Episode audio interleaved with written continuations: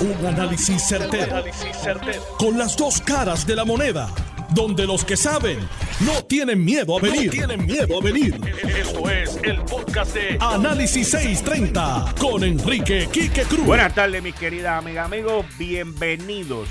Otro día más. Hoy es 7 de marzo del 2022. Tú estás escuchando Análisis 630. Yo soy Enrique Quique Cruz y estoy aquí de lunes a viernes de 5 a 7 con mucha probabilidad los Estados Unidos se lance primero a hacer un embargo de todos los combustibles rusos. No con el apoyo de los aliados, pero sí como iniciativa propia. El problema de esto es que la administración de Biden, y hoy sale Kamala Harris, por ejemplo, la vicepresidenta, a repartir un montón de billetes para vehículos eléctricos. Esto no tiene que ver ni con vehículos eléctricos y no tiene que ver con nuevas tecnologías. Esto tiene que ver con la realidad de hoy. La realidad de hoy es que más del 80% de los vehículos son de combustible. La realidad de hoy es que la gasolina está cara porque la administración de Biden se ha negado a, que vuelvan a abrir los pozos petroleros que tuvieron que cerrar por la crisis que hubo hace tres años. La realidad es que los Estados Unidos en un momento bajo la administración de Obama llegó a sacar diariamente 13 millones de barriles y hoy está sacando menos de, de 12. Esa es la realidad.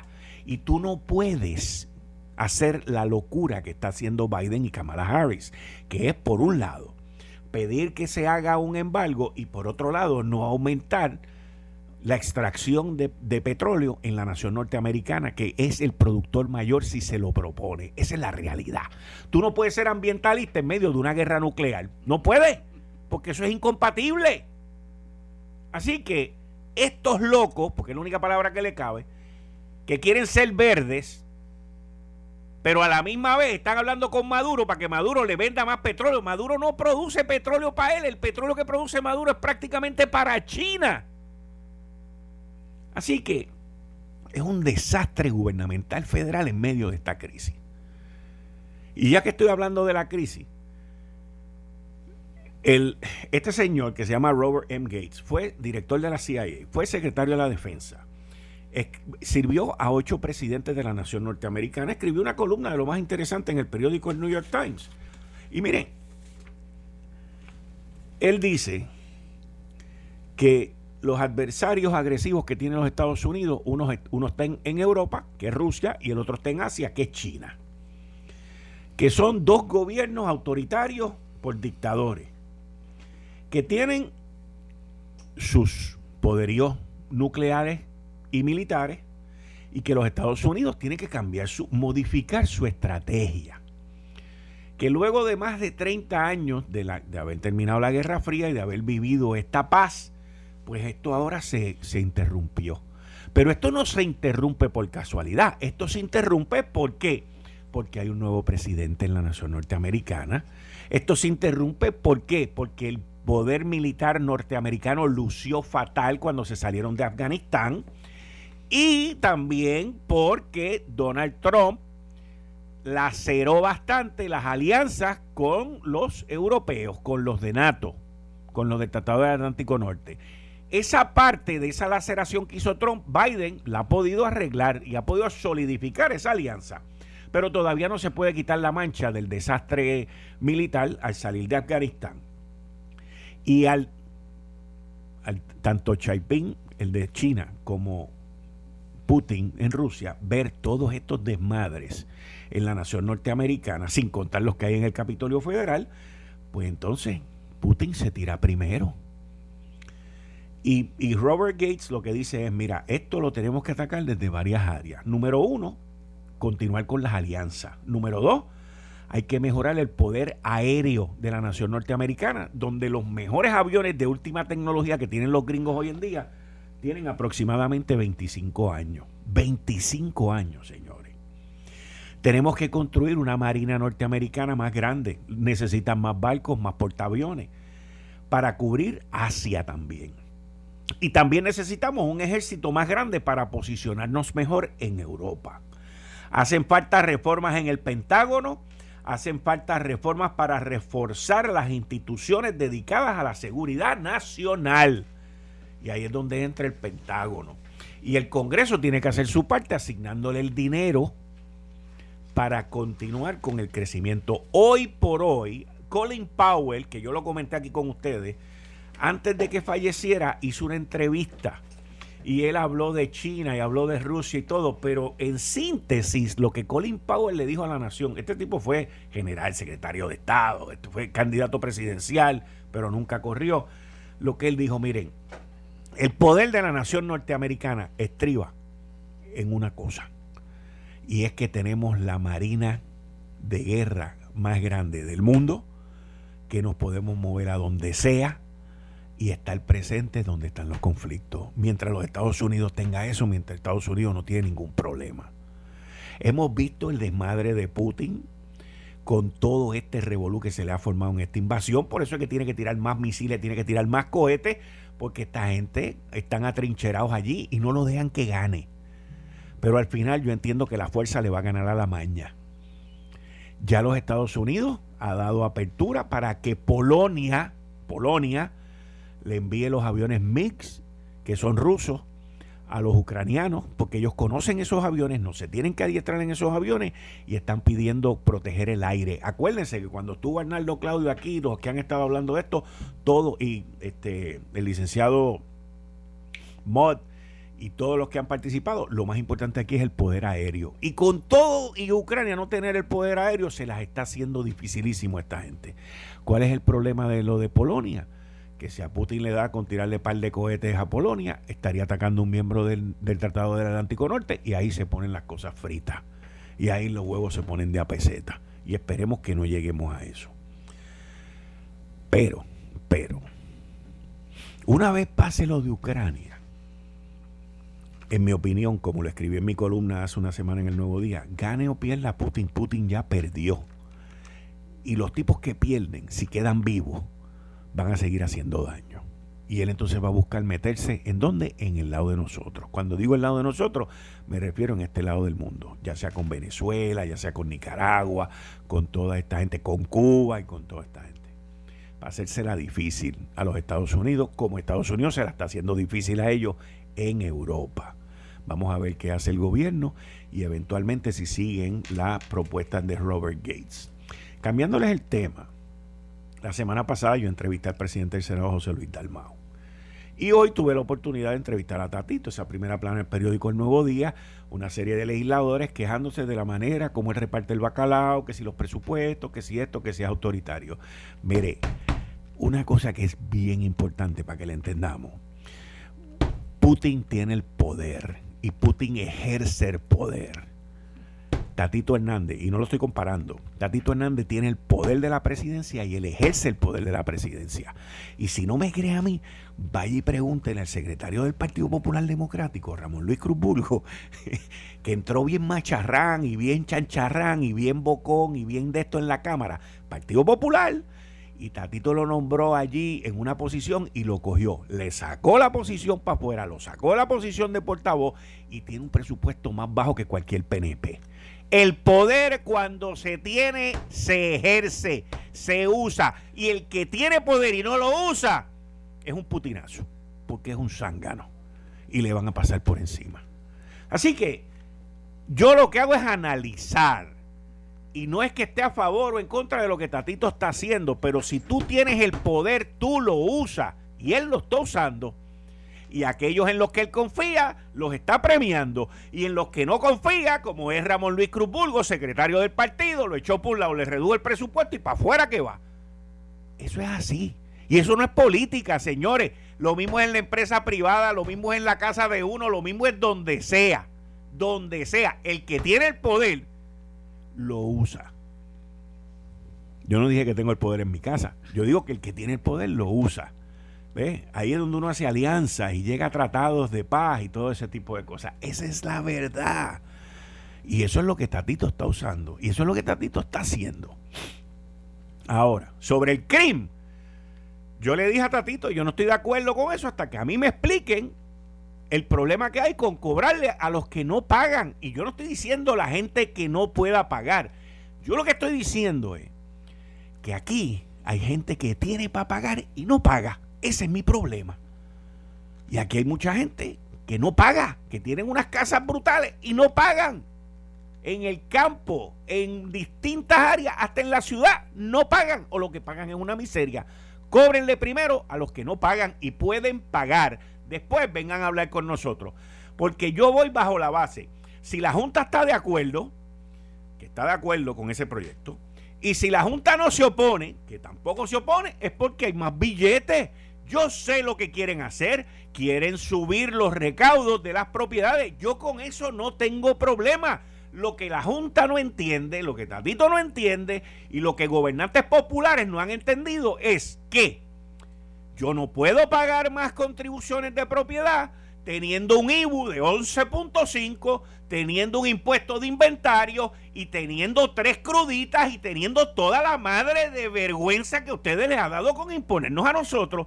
Si me vas a subir las contribuciones por un lado, me tienes que dar algún alivio por otro, porque a todos los que vienen aquí de afuera le dan de todo, menos a nosotros. Y mientras en Puerto Rico no se cree riqueza boricua, Puerto Rico no va a echar para adelante. No va a echar nunca para adelante el día que ustedes entiendan eso. Y sobre la evaluación de que las propiedades sobre 180 mil son las que van a estar no exentas, yo le quiero preguntar a todos los legisladores en Puerto Rico, a todos, díganme cuántos de ustedes viven en una propiedad que valga más de 180 mil pesos. Porque si ustedes viven en una propiedad que vale menos de 180 mil pesos, yo tengo dudas en cuanto a ese número. Y tengo dudas sobre los intereses de por qué ese número en específico. Bendito. Conocemos el ser humano que le gusta rascarse para adentro. Con eso, y luego les voy a hablar sobre la entrevista con José Luis Dalmao. Pero quiero darle la bienvenida al rector de la Universidad de Puerto Rico, el doctor Luis Ferrao. Buenas tardes, bienvenido y muchas gracias por estar aquí. Buenas tardes, Quique. Muchas gracias a ti y a tu audiencia. ¿Por qué usted quiere, está compitiendo para ser presidente de la Universidad de Puerto Rico? Bueno, me he hecho disponible para la presidencia. Sabemos lo que ocurrió en el verano pasado, eh, que entonces presidente fue removido. Hay una presidencia interina, se abrió la oportunidad.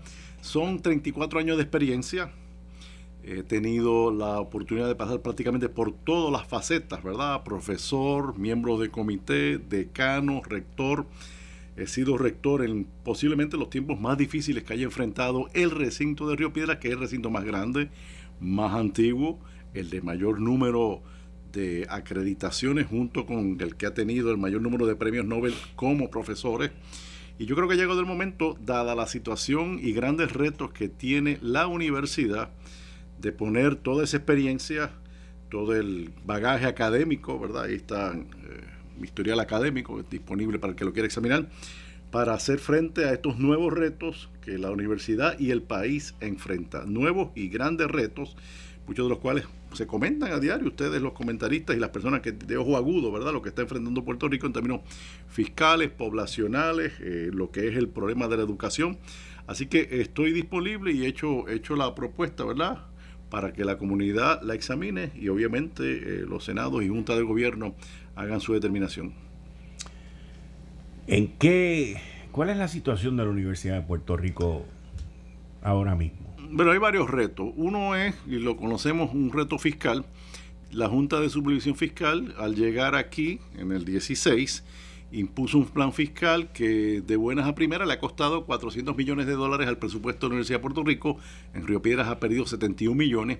Y ese, ese recorte draconiano, sin tener la posibilidad de hacer unos preparativos, pues obviamente ha obligado a hacer cambios y adaptaciones, muchas de ellas eh, drásticas. Se han hecho y hemos mantenido la universidad abierta eh, yo llegué a un momento que no sé si saben que aquí había, eh, había renunciado la rectora, la presidenta, una huelga prolongada, bueno, una situación bien difícil, y el recinto en probatoria y luego, luego puesto por la Middle States en show cause. Me tocó asumir en ese momento difícil eh, la rectoría de Río Piedras y no hago yo que entrar y, y llegan los dos huracanes que todos conocemos con todas las consecuencias, ¿verdad?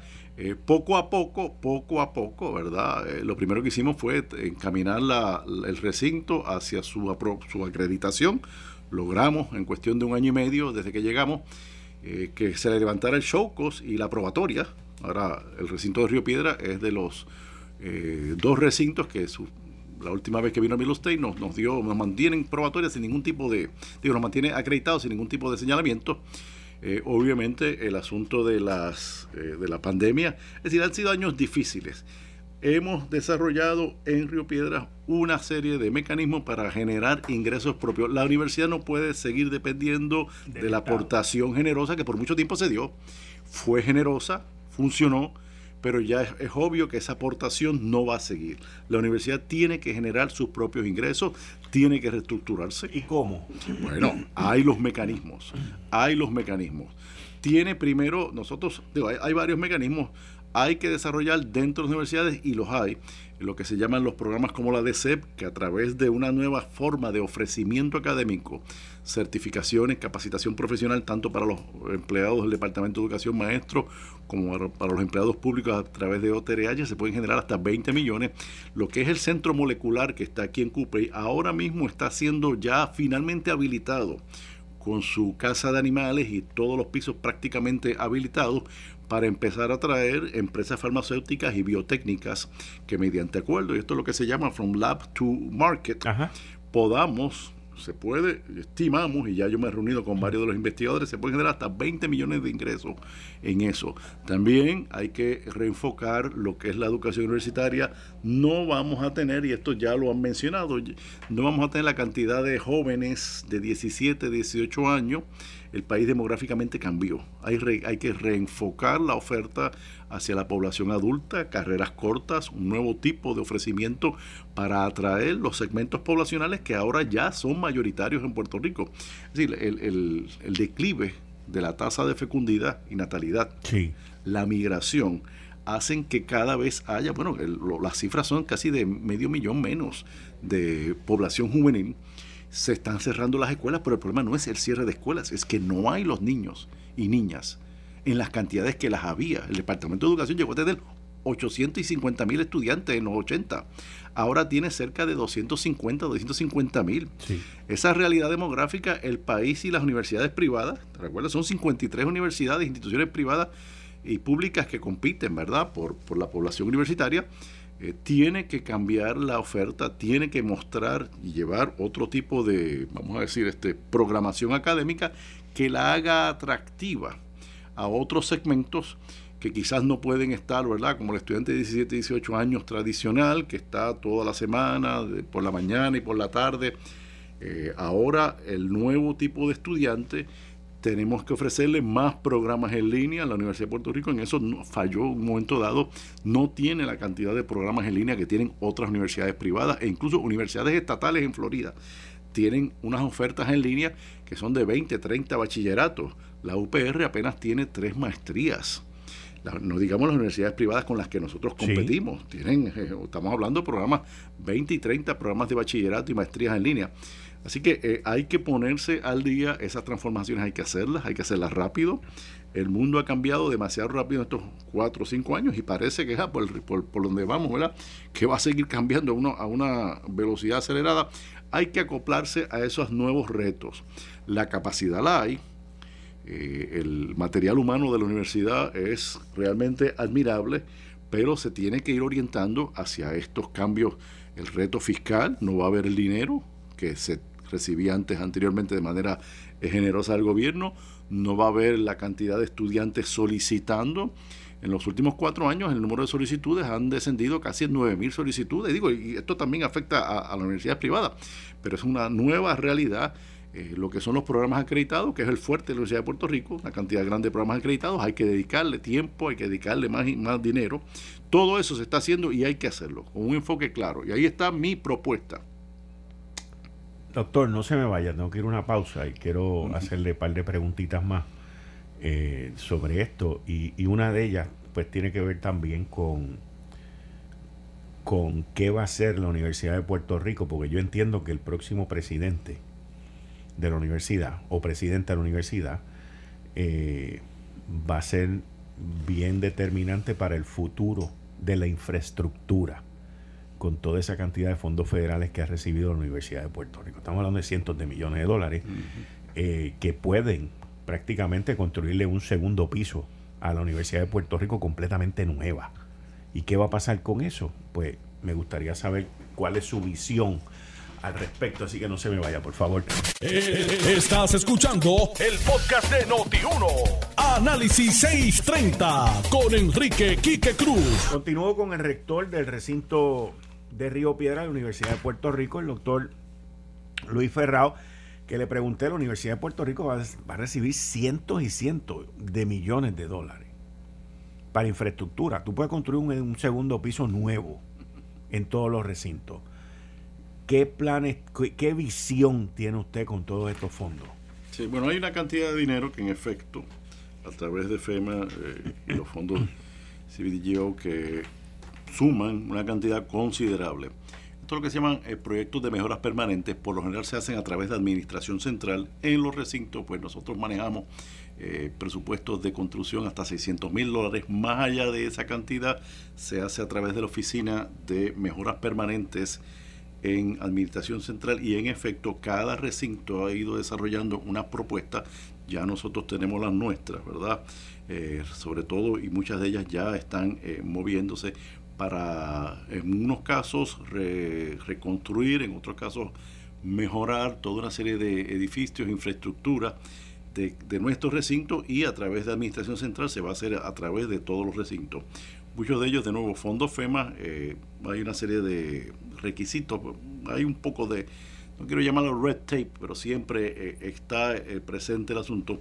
Sí va a permitir, sí va a permitir reconstruir buena parte, buena parte, no la totalidad, buena parte de esa infraestructura, de esa, los inmuebles muchos de ellos, ¿verdad? Sobre todo en el caso de Río Piedras y, Mayagüez, por ser los recintos más antiguos, pues tienen los edificios más antiguos y muchos de ellos están eh, trabajando.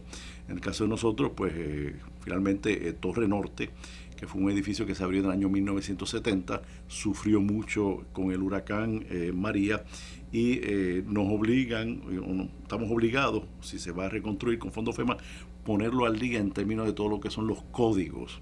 Y ahí estamos, ¿verdad? Eh, como es uno de los varios proyectos que tiene, en este caso el recinto Río Piedra, de reconstruir. La otra, eh, ahí también está la casa de animales que existía también en el recinto de Río Piedra. Eh, otro de los edificios Resicampus de residencia estudiantil también está siendo ya reconstruido. Es decir, vamos a tener, y esto pues tomará dos, tres años, ¿verdad? Hasta que se vea el resultado final, bastantes edificios reconstruidos. Se está haciendo lo mismo en el recinto de Mayagüez, en Humacao, que también sufrió mucho por el, por el huracán. En efecto, así que esos fondos federales van a ayudar, van a ayudar a, lo que es sobre todo eh, la reconstrucción de eh, inmuebles que sufrieron mucho por el huracán.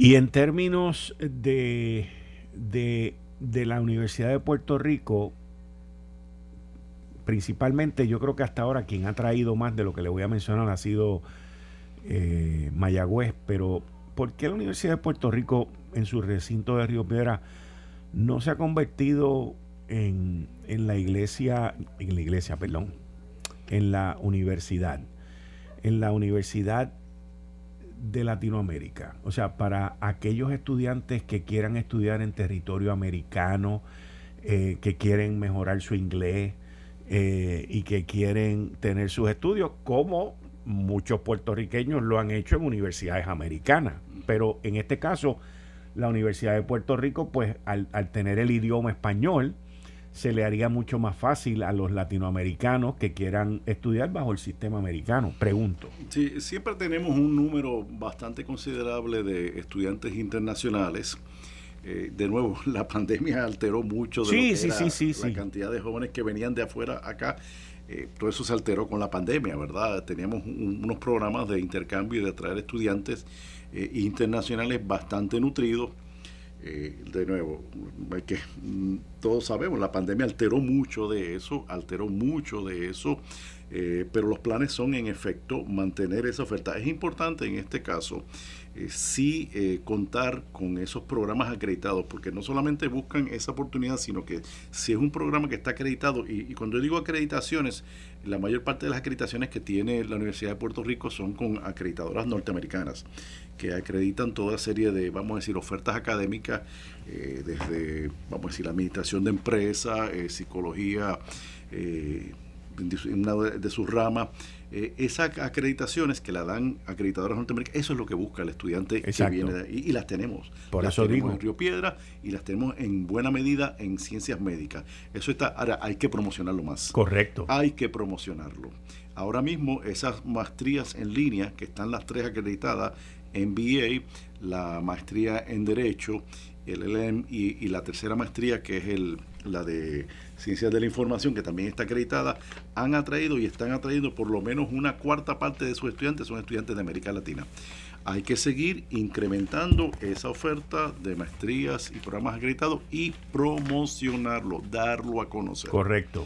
Quizás ahí está la, la falla que usted señala que no ha permitido eh, digo, y aparte de nuevo, desde los huracanes para acá. No, huracán, pandemia, o sea, todo eh, eh, ha sido bien difícil, pero mirando a futuro, o sea, y con todos esos fondos federales que vienen ahora para infraestructura. Por eso la importancia, por eso la importancia de los programas que tienen acreditaciones que son muy bien vistas por los estudiantes, sobre todo a nivel de maestría y doctorado, eh, buscan ese tipo de programas y Río Piedras y Ciencias Médicas, que son los recintos que más acreditaciones tienen, tienen ese sentido esa ventaja y claro, hay que promocionar todo esto. En eso, eh, de nuevo, el mercadeo, mercadear esta, eh, estas ofertas académicas que tiene el recinto, como lo hacen muchas universidades privadas.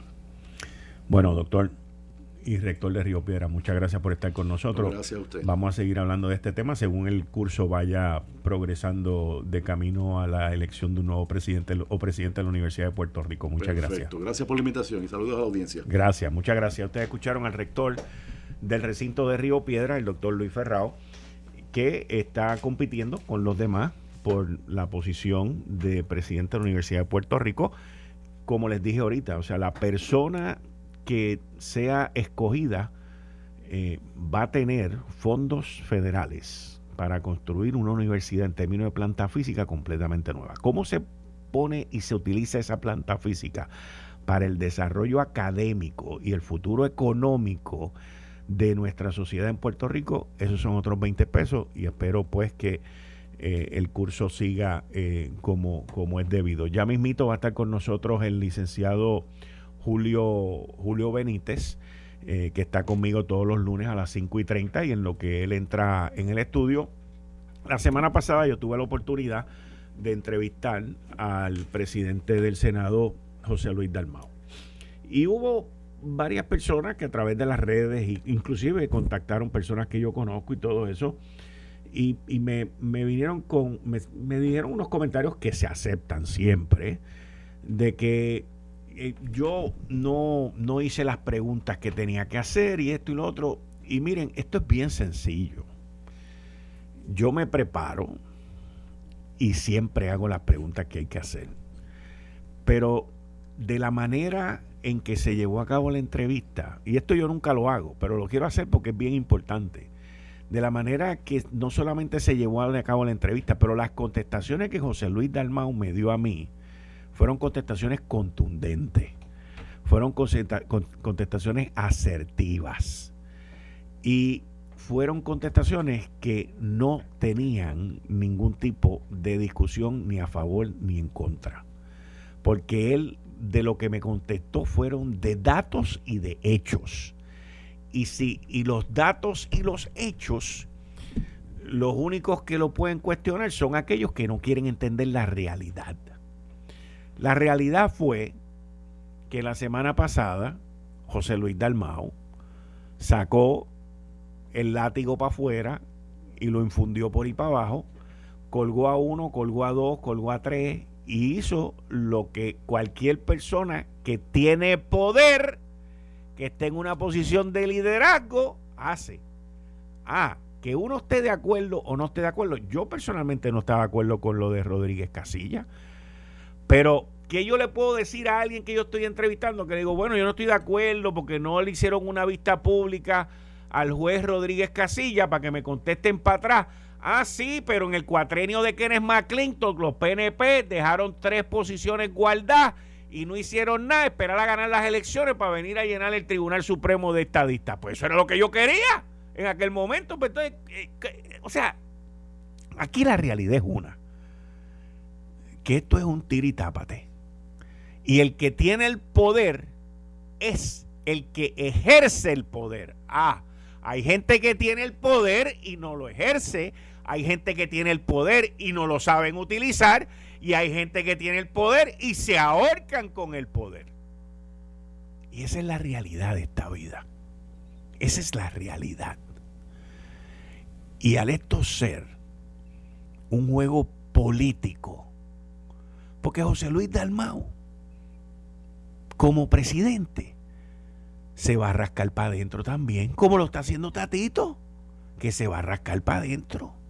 Y solamente se rascan para afuera cuando quieren que lo que ellos quieran les caiga un poquito de lo que ellos están rascando para afuera. Eso es así. Esa es la realidad de la vida. No solamente política, en la empresa privada es igual. En la empresa privada usted está y usted tiene su equipo de trabajo, su gente de confianza. ¿Y a quién usted le va a dar aumento de sueldo en una posición gerencial que usted tenga en un equipo en un equipo gerencial de una empresa privada? ¿A quién usted le va a dar el mejor aumento de sueldo? ¿A los que usted confía o a los que usted no confía? ¿Usted le va a dar un buen aumento de sueldo al tipo que le quiere tumbar a usted la cabeza, que lo quiere reemplazar a usted, que le falta el respeto, que se pasa choteando y que se pasa jorobándole la vida? Pues seguro que no. Seguro que no. Pues lo mismo en la política. Exactamente lo mismo. Y es lo que estamos viendo aquí. De nuevo, como todos los lunes, aquí con el compañero, amigo, licenciado Julio Benítez. Julio, bienvenido. Muchas gracias. Gracias, Quique, y buenas tardes a nuestros radio oyentes. ¿Cómo tú estás? Muy bien, gracias. ¿Qué tenemos hoy? Pues mira, he estado mirando el ambiente local frente al tema de todos los días en este momento, que es el asunto de Ucrania, ¿verdad? Y tú ahorita en la apertura dijiste que querías hablar un poco sobre la situación de Ucrania. Eh, si quieres podemos hablar un poco sobre qué ha estado ocurriendo últimamente. Eh, yo lo he estado mirando desde el punto de vista local de qué estamos haciendo acá con los problemas que, sabe, que sabemos que todo esto nos puede causar. Sí. Eh, hablamos de, del problema energético, del precio del petróleo y no tenemos que hablar únicamente ¿verdad? de los problemas que, ha resaltado el, el, conflicto de Ucrania. Puerto Rico lleva desde el 2017 enfrentando situaciones que destacan nuestra debilidad en el campo de energía. Los huracanes resaltaron el problema de nuestro sistema, de la debilidad del sistema y de lo, viejo que está el sistema. Luego le siguieron los temblores que afectaron una parte de la isla y de momento se volcó la ayuda y, todo el mundo quería ir para allá a, ayudar, pero la realidad es que meses después empezamos a abandonar esa, esa parte de la isla de manera eh, abismal eh, y ahora depende, esa, esa parte de la isla que estaba afectada por los huracanes, depende de que en algún momento lleguen los fondos que se supone que lleguen de la ayuda federal. Entró el COVID y el COVID destacó el problema a nivel mundial de los abastos. ¿Por qué? Porque se afectó el tráfico comercial y todo el que depende más de la importación que de la producción local tiene problemas en esos momentos. Y Puerto Rico sabemos que lo que produce es quizás un 15 a 20% de lo que consume. Pues todos esos eventos y unidos ahora al, al, evento de Ucrania, tienen que acabar de mover aquí a las instituciones, empezando por el gobierno, para que empecemos a implementar programáticamente soluciones a corto y largo plazo para lidiar con estos problemas. Eh, activamente y a nivel masivo, donde más se está viendo el movimiento es en el campo de la energía, con la implementación de los proyectos de, de energía solar. Y mucho de eso está ocurriendo por iniciativa privada, con capital privado, del que puede pagar estos sistemas o del que está dispuesto a asumir 20, 25 años de, de pagos de, de una cantidad fija por un sistema con la tecnología de hoy día. Ok. Pero en la seguridad alimentaria, yo no conozco de programas de grandes cambios agresivos a corto y largo plazo para tratar de, de ir ganando en ese campo donde consumimos mucho más de lo eh, que traemos que de lo que producimos localmente. ¿Tú has oído de algún programa en, ese, en esa línea? No, no. Eh, no, y hay un problema, es que estamos atrás. O sea, nosotros no hemos hecho ningún avance. La seguridad alimentaria de Puerto Rico está en el mismo sitio que está la seguridad energética, en el petróleo. Así mismo. Es lo mismo. O sea, aquí hubo un embargo de petróleo en los 70 y nosotros seguimos quemando combustible. Nunca migramos a ninguna no, Nunca, nunca, nunca, nunca. Ahora que se está Entonces, eso fue en 1980. Así es. ¿Ok? En, los 80, 70 y 80, finales de los 70 y los 80. Han pasado 50, casi 40 años y no hicimos nada. Así es. Eso fue en energía. Ahora queremos cambiar la energía de Puerto Rico en menos de 20 segundos por algo que llevamos haciendo por 40 años. Es imposible. Es imposible. ¿Ok? Ese es lo primero. Así que en lo segundo es la seguridad alimentaria de lo que tú estás hablando. ¿Sabes? Mira, yo te voy a decir algo, Julio. Te voy a, te voy a hablar ahora como trabajador. Toda mi vida he sido un trabajador y me encanta trabajar. Pero este fin de semana, Héctor Vázquez Muñiz, que es el reportero este del, deporte, que lo conozco hace muchos años, y, a su papá lo conocía más todavía. Él hizo un post en Twitter que hablaba de que, de, y un grupo de personas que decían de que ahora que la gasolina está en 1.10 y en 1.15, eh, que deberíamos de volver a trabajar remoto. Y yo digo, brother, es que esto no es así cada vez que a ti te convenga. O sea, lo del remoto no es cada vez que a ti te dé la gana. Ah, no, porque ahora me estoy gastando mucho en la gasolina. Macho, me cayeron un montón de encima por ese comentario que yo hice. Y mucha gente, no, uno me dijo viejo, obviamente, siempre te ataca. A mí me importa un bledo, porque el que me llama a mí viejo es más viejo que yo, ¿entiendes? Porque yo no me siento viejo. Y si se creen que me insultan, están jodidos. O sea, a mí tú no me vas a insultar por eso. Me han dicho peores cosas. ¿Ok? No me importa. Pero lo que sí me importa es la actitud. ¿ok? La actitud de que la gente ahora quiere trabajar desde donde le dé la gana, cuando le dé la gana y como le dé la gana. A su pues manera. Tú sabes qué, tú sabes que eso solamente se puede hacer de una manera. Monta tu propio negocio y sé tú el jefe y el dueño. Pero si tú no eres el jefe y si tú no eres el dueño, tú no vas a decir aquí cómo, cuándo y dónde vas a trabajar. No vas a regir. Ah, porque la gasolina está. Hoy es que la gasolina está cara, mañana es que hace calor y el otro día es que hace frío. No, no, no. Tú sabes, me dijeron dinosaurio, me dijeron, ah, de todo. Me importa un bledo. La realidad es que si tú quieres hacer lo que a ti te dé la gana, tienes dos opciones. O montas tu negocio o no trabajas. Eso es así de sencillo. Es así. Porque no existe otra. Pero ahora cada vez que alguien le dé la gana, ah, pues vámonos por remoto porque ya está todo demostrado. No, caballo, eso no funciona así. Oye, no toda la producción se puede hacer de pero, esa forma. Pero lo que te, traigo ese ejemplo porque es el mismo ejemplo con la seguridad alimentaria. O sea, aquí todo el mundo eh, no quiere pagar caro por los comestibles, pero nadie quiere venir y arar la tierra nadie quiere este, bregar con el ganado, nadie quiere este, recoger los huevos de la gallina. Oye, las gallinas de Puerto Rico son de los mejores huevos que ponen, unos huevos pero riquísimos, sabrosísimos. Y tú te vas al campo y te cobran a 6 pesos, 7 pesos, 8 pesos una docena. Y si puedes, págalo, porque de verdad que los huevos locales, los huevos de las gallinas de aquí, son de los mejores huevos que hay. Así es, yo los compro en la granja de Ibonito. ¿Tú ves? ¿Y cuánto pagas la docena? Eh, yo lo compro por de dos docenas en dos docenas y son como siete, siete dólares. siete dólares, pues es una ganga. ¿Ok?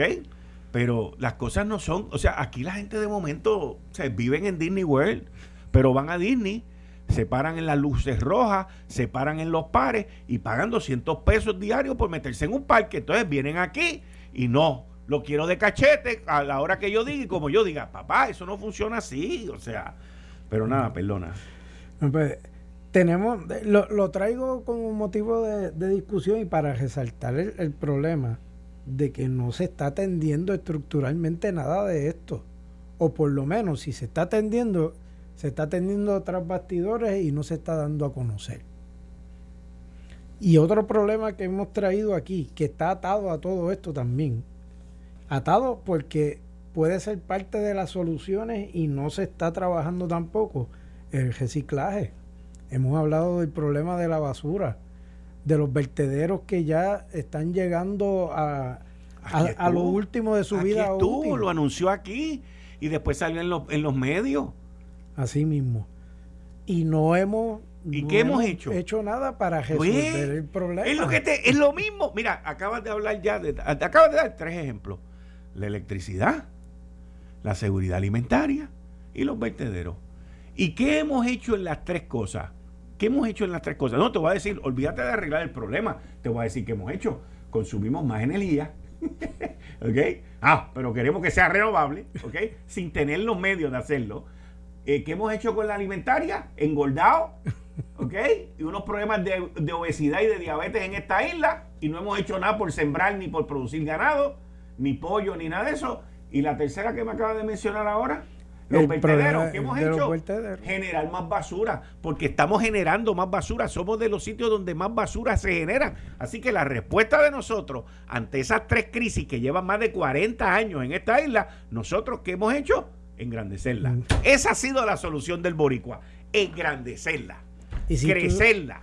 si tú lo atas a la necesidad de desarrollo económico, oye, todo eso representa oportunidades. Tú acabas de decir, mira, pues ¿cómo tú combates el problema de la, de la suficiencia en suplido de alimentos? Pues produciéndolos localmente. Pero para eso tenemos que provocar que se pueda dar el negocio a nivel local.